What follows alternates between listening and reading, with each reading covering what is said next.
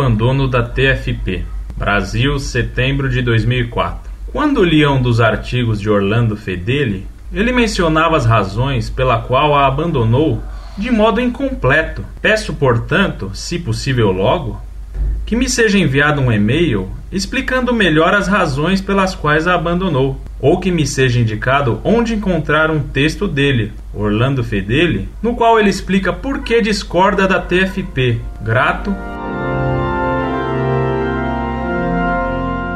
Prezado Salve Maria. Deixei a TFP por não aceitar o culto delirante que se começou a prestar lá a Plínio Correia de Oliveira e a mãe dele, Dona Lucília. Esse culto era fomentado por ele mesmo através de seu discípulo preferido, João Esconamilho Cladias, que organizava o fanatismo delirante em torno do pseudo-profeta de Higienópolis. Pouco a pouco dei-me conta, por uma série de indícios, de que na TFP devia haver uma organização secreta desconhecida pela maioria de seus militantes, Acabei tendo as provas da existência dessa seita secreta por trás da TFP. Ela se chamava a sempre viva e tinha por fim exatamente a prática de um culto paranoico ao fundador da TFP. Tal culto se fundamentava em doutrinas estranhas que aberravam da doutrina católica. Por isso, logo que tive as provas de tudo, saí da TFP e denunciei a existência da doutrina, da seita, dos cultos e práticas secretas que se ensinavam e praticavam